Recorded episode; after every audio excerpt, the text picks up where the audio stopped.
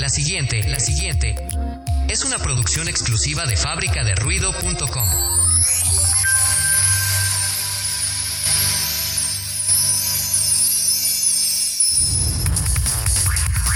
Omar Castañeda, asesor financiero, presenta, presenta una producción de fábricaderuido.com.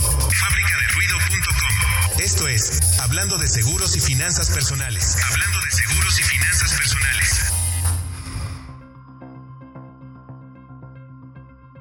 Hola, ¿qué tal? Ya estamos por aquí de nueva cuenta en este podcast que denominamos Hablando de seguros y de finanzas personales. El día de hoy te traigo un tema que espero que sea de, tu- utilidad, que sea interesante para ti. El día de hoy vamos a hablar de fondos de inversión, qué son y para qué sirven los fondos de inversión. Y quiero iniciar este podcast con una historia, si me permites que te la cuente. Ya que el año pasado estuve platicando con mucha gente y con tres personas que estuve eh, dialogando, charlando acerca de este tema tan importante de, la inversión y de los fondos de inversión, te quiero contar esta historia de tres personas. Empieza así. Eh, el año pasado platiqué con una empresaria, dueña de dos salones de fiestas, eh, esposa y mamá de dos adolescentes eh, jóvenes. El otro es un empresario, dueño de alquiler de sillas, mesas y banquetes. Y la otra persona es un empresario que se dedica a hacer eventos, que está en el medio del espectáculo. ¿Qué tienen en común estas, estas tres historias? Bueno, antes de la pandemia, de dos años hacia atrás, ahorita estamos ya en el 2022, en enero del 2022, antes de la pandemia, estas tres personas no tenían ningún tipo de inconveniente económico, al contrario, podría yo decir que eran personas muy privilegiadas, con negocios muy productivos, a los que les, a los que les iba muy bien. ¿Y por qué te cuento la historia de ellos tres? ¿Qué tienen en común ellos tres? Eh, a raíz de la pandemia, fueron sectores que se vieron muy afectados económicamente, los tres, por la falta de, por la falta de, clientes, por la falta de trabajo, porque, bueno, pues es un hecho que a raíz o a razón de la cuarentena y del encierro, esos sectores, los tres, el de salones de fiestas, el de banquetes y el del medio del espectáculo, fueron sectores muy afectados, no tenemos duda en eso. Entonces, al platicar con estas tres personas y al contarnos su historia, eh, historias un poquito delicadas, un poquito eh, tristes, si lo puedo llamar así, la dueña de los salones de fiestas dependió durante algunos meses del salario del esposo y tuvieron que ajustarse a eso, hacer muchos cambios en su, en su vida y en, su, en sus ingresos y en sus gastos y estuvieron a punto, a punto de vender uno de los salones para salir a flote en sus gastos. El dueño el del negocio, del medio del espectáculo que hace eventos, él sí tuvo que vender varios de sus vehículos, es decir, despojarse de sus bienes para poder salir a flote en sus gastos. El dueño de los banquetes, de las sillas y de las mesas eh, se vio en una situación también muy complicada, también porque, pues bueno, varios hijos y todos los gastos. Tuvo que hasta repartir en Uber algunas semanas o algunos meses para poder obtener algunos ingresos porque prácticamente tuvo meses eh, de cero ingresos, ¿no? ¿no? No había negocio, no había trabajo. Entonces, eh, pues nos podemos dar cuenta que, que fue una situación muy complicada y muy difícil. Pero, ¿qué tiene que ver esto con los fondos de inversión? Al platicar con las tres personas y al hacer eh, eh, pues un análisis de la situación que estaban viviendo, les hicimos esta pregunta. ¿Tú crees que la pandemia es la principal razón o el principal factor por el cual estás teniendo esta situación económica, este bache económico?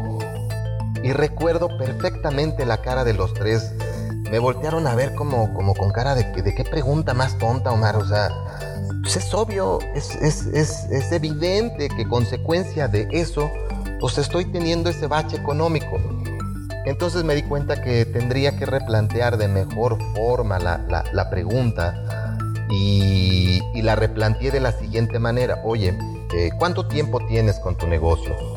Eh, yo creo que el que menos tenía era un, un negocio de 6, 8 años.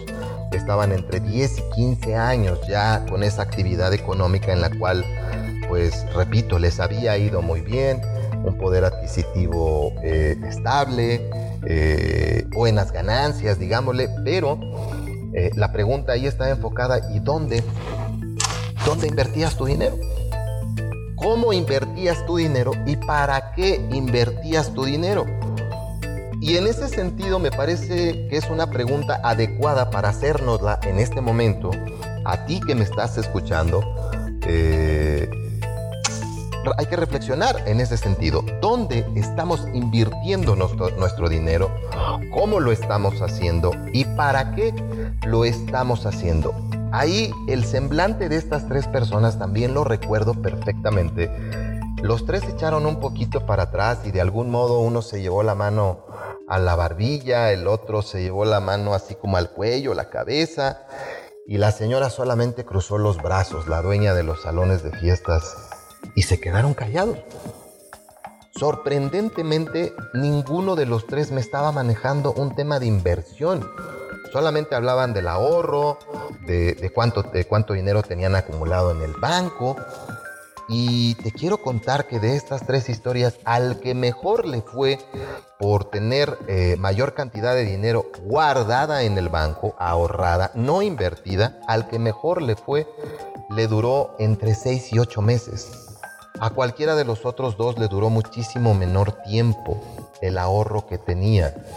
Entonces ahí nos podemos dar cuenta que el tema no es necesariamente ahorrar. Eh, eh, el día de hoy es fundamental, es importantísimo estar invirtiendo tu dinero. Afortunadamente esas tres historias pues ya, ya cambiaron, se tomaron decisiones, hubo propuestas y la situación está cambiando para bien y estoy seguro y estoy convencido que en el futuro las decisiones que tomaron el año pasado van a hacer que cambien sus vidas. Ahora bien, esta historia te la cuento porque yo te dije que iba a hablar de fondos de inversión y a mí me parece que esta historia tiene todo que ver con el tema de invertir de mejor, de mejor forma el dinero y tomar mejores decisiones económicas. Bien, eh, ¿qué son los fondos de inversión? Eh, no me voy a meter en rollos muy complicados, voy a tratar de hacerlo más sencillo. En mi opinión, los fondos de inversión no son más que una serie de instrumentos financieros, llámese deudas, llámense CETES, llámense UDIs, unidades de inversión, dólares, bolsa de Estados Unidos, bolsa nacional. Estos instrumentos financieros tienen el objetivo de, de multiplicar el dinero del, del ahorrador en ese fondo de inversión, de capitalizarlo, de hacerlo más grande, de hacer que crezca el dinero y muchas veces al hacerlo supera nuestra inflación. Ese es el objetivo de un fondo de inversión, que un, que un depositante meta su dinero a un fondo de esta naturaleza y ese dinero se multiplique, se diversifique y haga que en algún momento ese fondo de inversión pueda cumplir un sueño, una meta, un proyecto, el retiro o llegue a apalancar una situación como la de los tres empresarios que te acabo de comentar. ¿Para qué? Para que no tengan que deshacerse de sus bienes. ¿Cuánto trabajo le cuesta a la persona hacerse de un bien, hacerse de una casa, de un departamento, de algún vehículo, de eso que te da tranquilidad y gusto para tu familia? En alguna situación como esta, complicada, donde hay una emergencia, donde hay un riesgo, desafortunadamente echas mano de tus bienes y lamentablemente pues eh, eso, eso es muy complicado financieramente para una persona y para su familia. Entonces, repito, un fondo de inversión, en mi opinión, para hacerlo sencillo, es una serie de instrumentos financieros que ayudan a capitalizar de mejor forma el dinero, a multiplicarlo y pueden ser diferentes instrumentos, dólares, UDIs, Bolsa Nacional o Bolsa de Estados Unidos, entre otros. En términos muy prácticos, este es el objetivo de un fondo de inversión. Dentro de este mismo tenor se tienen eh, perfiles de inversionista y te quiero contar cuáles son. Un perfil de un inversionista agresivo es una persona que tiene una inversión de grandes rendimientos y tiene una mayor tolerancia a la capacidad del riesgo. También tenemos un inversionista moderado que busca un equilibrio entre la seguridad y la rentabilidad.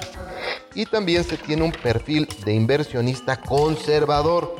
Este va a valorar más la seguridad sobre la rentabilidad. Aquí, aquí, quiero hacer un comentario eh, personal, a título personal, porque muchas de las personas que revisan nuestros programas de inversión me dicen o me, me preguntan, oye, ¿y tú cuál crees que es mejor? ¿Cuál de los perfiles me sugieres?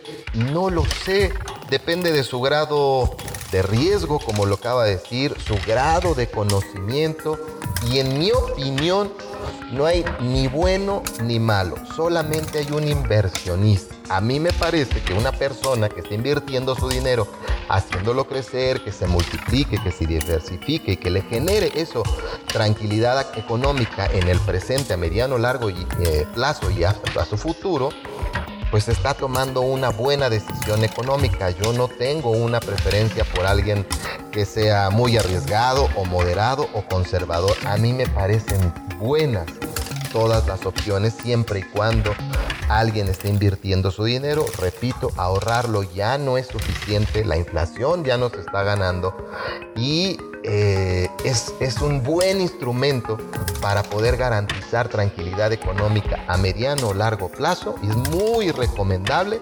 contar con un fondo de inversión. Entonces, el perfil de inversionista, a mí me parecen buenos los tres y y creo que la parte más interesante de un fondo de inversión y de una persona que eh, ingresa a este tipo de instrumentos financieros no está en el perfil, en el perfil del, del inversionista, ya sea agresivo, moderado conservador. Creo que va mucho más allá de eso.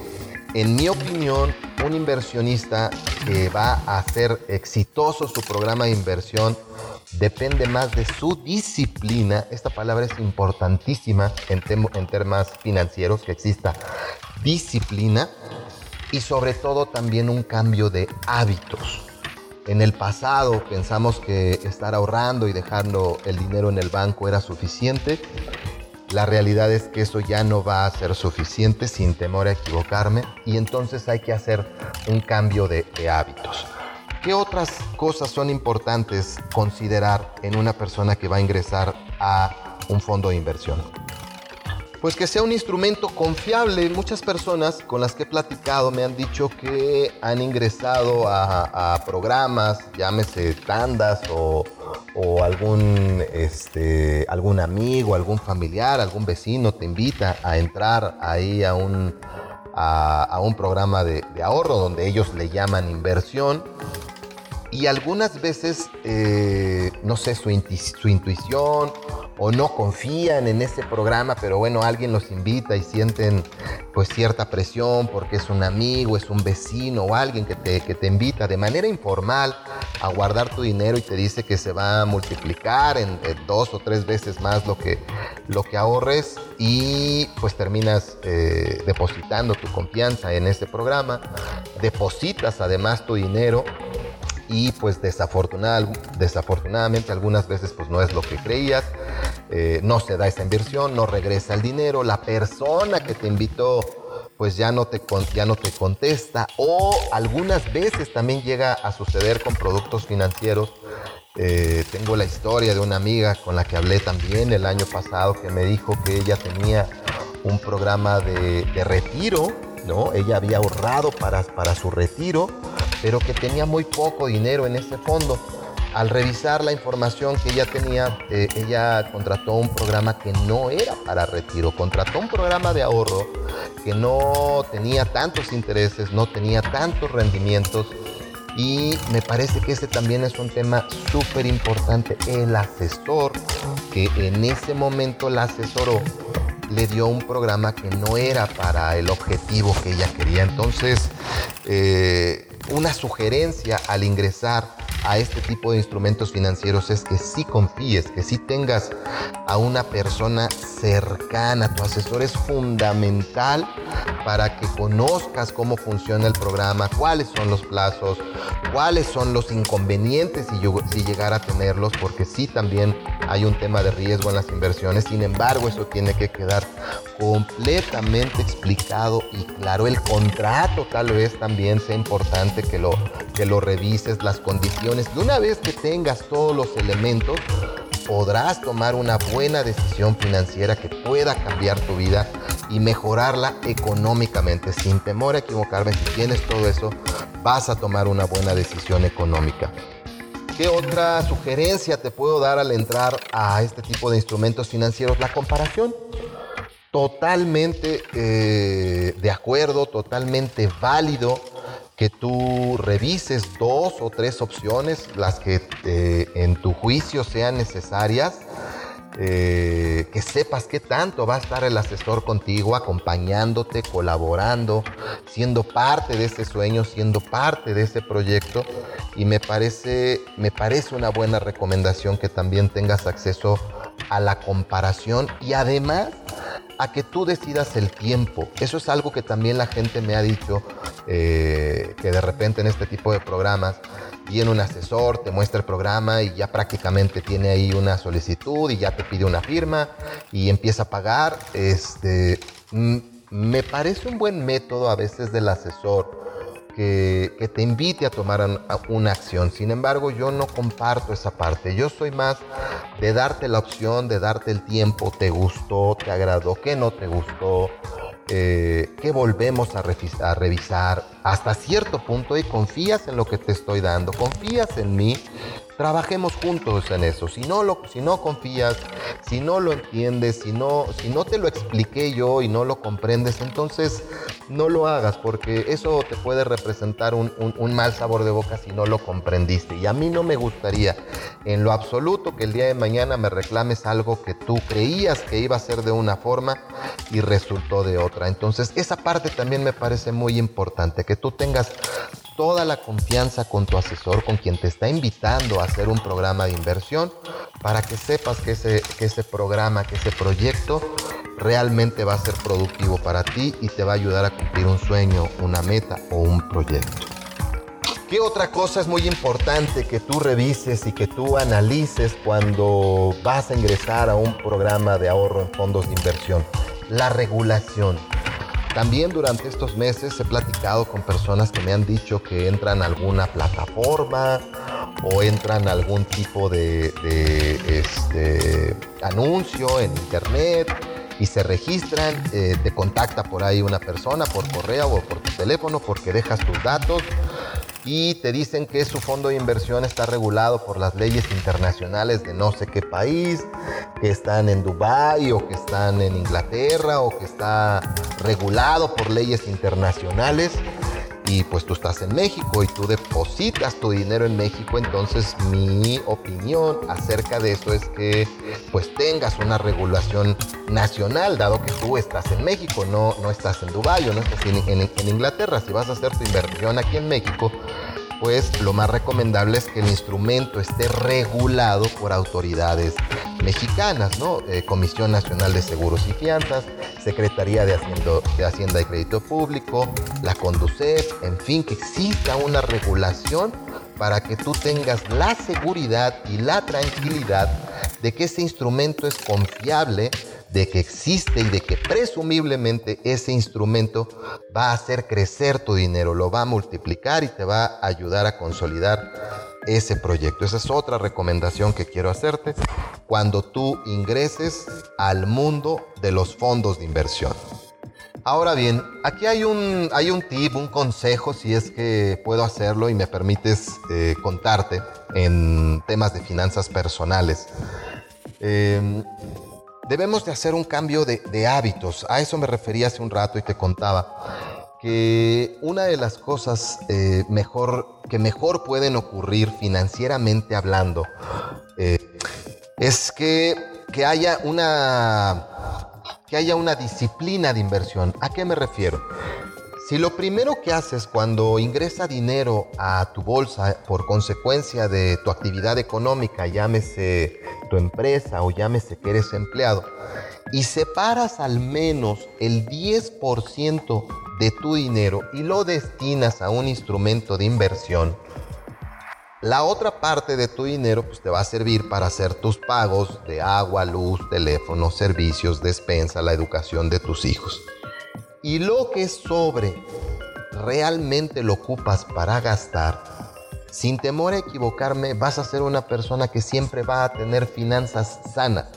Siempre garantizado. Si lo primero que haces es invertir ese dinero, al menos el 10%, de manera disciplinada y constante, cambiando tus hábitos a esta estructura, primero la inversión, después la administración de los recursos y lo que sobra lo gastas, sin temor a equivocarme vas a ser una persona con finanzas sanas y vas a poder cumplir muchos de tus sueños y de tus proyectos, porque si tienes esa costumbre, llega un momento donde tienes algún salario, un ingreso, pero cuando este aumenta, y tienes ese hábito de pasar el 10% o más, 15 o 20, primero la inversión, luego la administración y luego el gasto, sin temor a equivocarme vas a ser una persona con finanzas sanas. El, el asunto es que culturalmente, en lo general, los mexicanos estamos acostumbrados a hacerlo de diferente forma. Llega el dinero, pagamos todo, luego medio invertimos y en algunas veces pues eh, lo primero que hacemos es gastar. Entonces eso es un desorden económico que no nos permite generar riqueza a través de la inversión. Y muchas veces eh, llegamos al final de la quincena, al final del mes, pues ya sin recursos, porque lo primero que hicimos fue gastar y me ha tocado muchas personas que me dicen, es que pues ya me queda muy poco para la inversión, pues no tienen ese hábito y no tienen esa disciplina. En ese sentido, me gustaría recomendarte que lo primero que hagas de cada peso que entre a tu bolsa lo destines a un fondo de inversión Hace ratito comentaba, el ahorro ya no es suficiente, nuestra, inflación está superando totalmente el tema de ahorrar, de guardar dinero en el banco. Lo vemos en el día a día, en el costo de, de, pues de cuestiones básicas como la alimentación, eh, las escuelas, la medicina todo se está encareciendo, va a seguir así, va a continuar. El año pasado cerramos con una inflación del 7.36%, cuando aproximadamente se mantiene por ahí del 4 o 5%. Eso es lo que dicen los indicadores económicos. La realidad es que en el bolsillo de una persona se nota muchísimo más, que es una inflación mucho más severa, mucho más en porcentaje, más alto que eso, porque pues te das cuenta que antes... Eh, Tal vez hace algunos años con 300, 500 pesos te alcanzaba para poder llenar la despensa, medicinas y una serie de gas, por ejemplo, y cosas así. Y el día de hoy un billete de 500 pesos desafortunadamente pues no alcanza para cubrir todas esas necesidades porque eh, finalmente los precios se han elevado, se van a seguir elevando y es muy difícil que los precios tiendan a bajar. Una vez que alcanzaron un nivel de precios, o suben o se mantienen, pero es bien difícil que los precios de los productos básicos tiendan a bajar. Entonces, si no aumentamos nuestras fuentes de ingreso o si no llevamos nuestro dinero a la inversión, puede que resulte una situación muy complicada a futuro si es que no estás invirtiendo correctamente tu dinero en un instrumento que realmente haga, haga que crezca tu dinero y que se ponga ese dinero a trabajar para ti. Muy bien, estamos por terminar este podcast. Nada más quiero terminar y recapitular con respecto a qué es un fondo de inversión y cuáles son los tipos de, inversionistas que existen. Un fondo de inversión son una serie de instrumentos financieros, llámese deudas, unidades de inversión, dólares, bolsa de Estados Unidos, bolsa nacional, entre otros. Todos esos instrumentos financieros se ven determinados por su nivel de rendimientos o de intereses y también van a estar ligados a su tipo de riesgo. El objetivo principal de un instrumento de inversión es capitalizar el dinero, multiplicar ese dinero y que ese dinero te ayude a cumplir una meta, un sueño o un proyecto a mediano o largo plazo. Ese es el objetivo de un fondo de inversión en términos prácticos. Los eh, perfiles de inversionistas se tienen como agresivo, que es una persona que invierte gran cantidad de, eh, no una gran cantidad de dinero, invierte en instrumentos de gran rendimiento y tiene una mayor tolerancia a la capacidad del riesgo. El inversionista moderado tiene un equilibrio entre la seguridad y la rentabilidad y un inversionista conservador valora más la seguridad sobre la rentabilidad. Ahorita acabo de, eh, mencionar algo que me hizo reflexionar en otra cosa que creo que es importante para ti. Muchas ocasiones eh, creemos que los fondos de inversión solamente están destinados para personas con un mayor eh, poder adquisitivo, para empresarios, dueños de negocio, para dueños de empresa o gente que tiene mucho dinero. Eso no es verdad. Una persona eh, que tiene otro tipo de ingreso, empleado, eh, o, que, o que tiene su, eh, su, su, negocio por su cuenta, puede accesar a un programa de fondos de inversión bastante interesante a partir de 1.500 pesos mensuales. Entonces no es verdad y no es cierto que se requieren de 200, 300 mil o millones de pesos para accesar a este tipo de instrumentos financieros y hacer que a través de sus intereses y de su rendimiento tu dinero se multiplica. Realmente un fondo de inversión, en mi opinión, es algo muy sencillo, muy práctico y sobre todo de mucho valor para hacer que crezca su dinero. Otra cosa que quiero contarte es que la gente eh, no está acostumbrada a este tipo de instrumentos por algunos factores. Ahorita los que se me mienten a la mente son dos de manera principal. Uno es que tienen un gran miedo a perder su dinero, a que lejos de que se convierta en un buen programa, un buen proyecto y se capitalice el dinero o se multiplique, hay un gran miedo de pérdida del dinero, normal por todo lo que ha estado pasando, por la desconfianza que hay en este tipo de instrumentos y repito, por la desconfianza que hay con el asesor y con la persona que te invita, que no te explica correctamente, que no te da la información correctamente y bueno, pues la, falta de información y la falta de cultura financiera pues hace que desconfíes en ocasiones de este tipo de programas, lo cual eh, lamentablemente es normal. Sin embargo, yo creo que si tienes un buen asesor que te explica, que te dice, que te orienta, seguramente vas a tomar una buena decisión económica. La segunda situación por la cual la gente no invierte es porque se tiene una creencia a no saber o a no conocer o a un cierto miedo a no saber qué significa una unidad de inversión, qué significa una deuda, qué es invertir en bolsa de Estados Unidos. Y a veces nos apena un poquito preguntar, oye, pues no le entiendo, realmente pues no, no es algo que yo comprenda, no es algo que viva yo en el día a día. Y esa puede ser un factor, una pequeña barrera muy sencilla en donde a veces solamente es aceptar un poquito la falta de conocimiento, decir, oye, pero pues yo no lo sé, no, no sé cómo funcione. Sin embargo, si me explicas, pues estoy abierto a escuchar, a, a revisar la información y en dado momento a poder considerar el tomar la decisión de no guardar mi dinero en el banco, de no guardar el dinero en mi casa y de poderlo pasar a un instrumento de inversión que lo va a capitalizar, que lo va a multiplicar y además de que va a ser de mucho beneficio para mí el invertir el dinero por todo lo que ya estuve comentando antes. Entonces, espero que esta información te haya, te haya ayudado, te haya servido, haya aportado porque finalmente de eso se trata mi canal. No es eh, nunca en lo absoluto un tema trágico, un tema de espantar y un tema de, de, estar angustiado. Por supuesto que no. Mi canal siempre tendrá el objetivo de informar, de asesorar y de aportar valor eh, de manera positiva en los proyectos de las personas.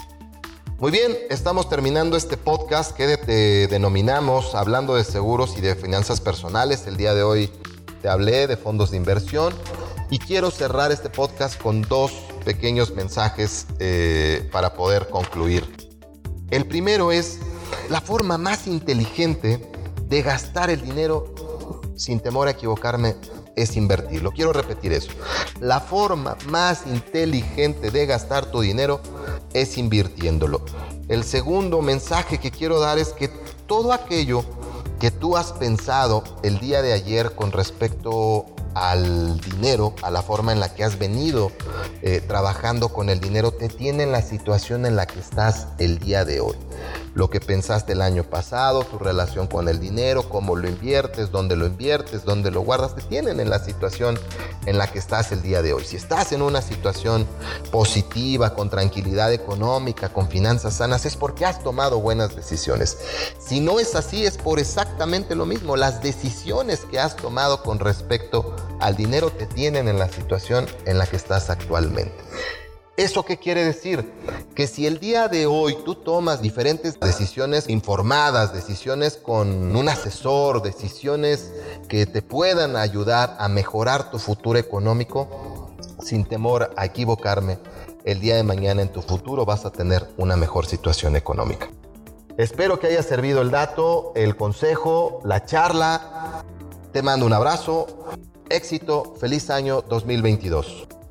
Nos escuchamos en la próxima.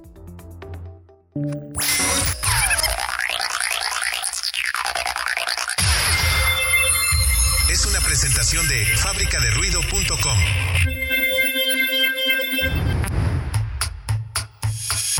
Un seguro de vida es un acto de amor y de responsabilidad, conciencia y un profundo deseo de bienestar para tu familia. Omar Castañeda, asesor financiero y de seguros. Contacto 5520 18 16 09. Email omarcastaneda.afs@gmail.com. Omar Castañeda, asesor financiero y de seguros. Fábrica de ruido.com